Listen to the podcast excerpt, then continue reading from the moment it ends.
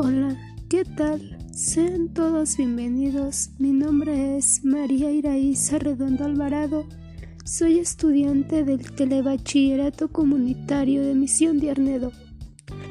Actualmente estoy cursando el quinto semestre. Hoy les hablaré sobre electricidad y magnetismo.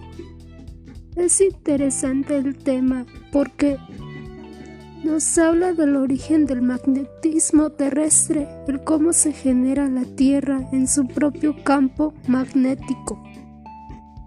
Lo que a mí más me gustó fue que una pequeña aguja fue ubicada sobre una rosa de vientos, se convirtió en una brújula, la cual fue un sencillo pero valioso instrumento que desde hace más de mil años sirve de guía a viajeros y navegantes.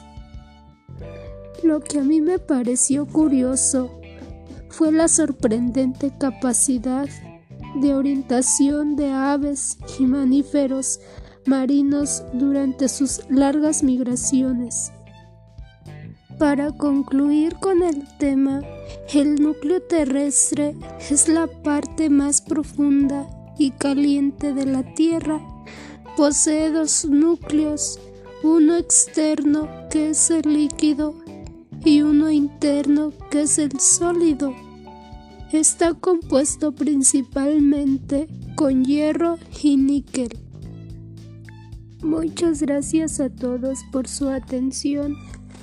Los invito a seguirme a mi canal Charlas Breves de la Ciencia. Hasta pronto.